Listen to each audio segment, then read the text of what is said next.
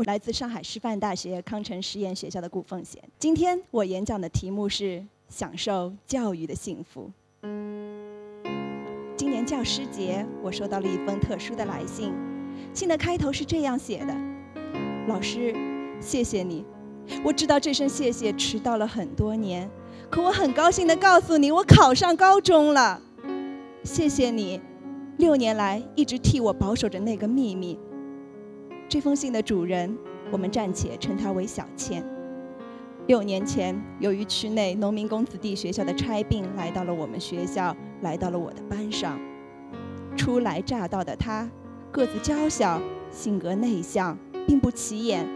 老师们对他的一致评价是，挺乖的。可就是这样一个乖巧的孩子，却做了一件了不得的事儿。还记得，那是一个周五。放完学，我匆匆地赶回办公室，却突然发现手机不翼而飞了。奇怪的是，手机一直保持接通，而对方一直不说话。这么蹊跷，连我家那位专职刑警的先生也赶来帮忙出谋划策寻找手机，却仍一无所获。一案未平，一案又起。一节数学课后，我班的小关匆匆赶来办公室说：“顾老师，我的珠算盘不见了，上课还用的，上个厕所就没了。”这接二连三的丢失案件让我引起了警惕。饭后，孩子们照例去操场上散步，可唯独小倩一人匆匆忙忙赶回了教室。起初我以为他是身体不舒服，想要上前去关心，却没想到我目睹了他从书包里摸出了一把崭新的竹算盘，那是小关的算盘。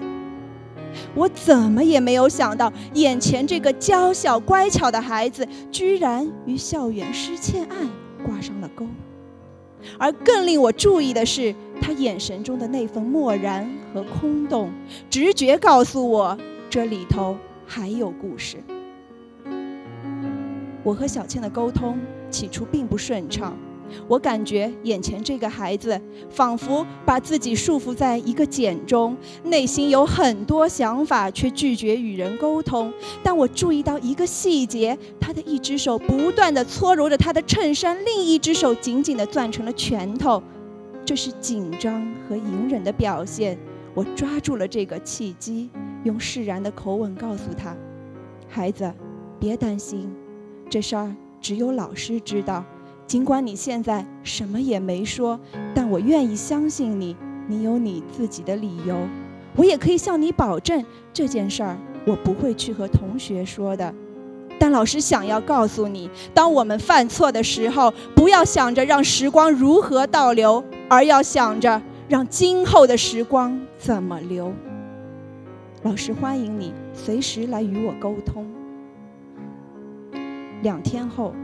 小倩找到了我，默不作声地递给我一个袋子，里头装着的正是我那丢失的手机，还有一条编辑了却未发送的草稿短信。顾老师，对不起。同事们和老师们、孩子们都很好奇我这手机失而复得的故事，我只是笑笑地告诉他们说：“这是圣诞老人送给我的礼物。”因为我知道，那声对不起承载了小倩多少难言复杂的情绪。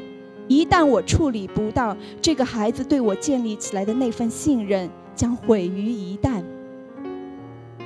渐渐的，小倩变了。尽管话仍然不多，但从他的眼神中，我读到了感恩。人们常说，有一种态度。叫享受，有一种感觉叫幸福。享受教育的幸福，就会多一双发现的眼睛；享受教育的幸福，就会多一份宽容；享受教育的幸福，就会多一份爱与理解。读完他的信，我提笔写道：“也谢谢你，孩子，你无声的转变，让我。”也享受到了教育的幸福。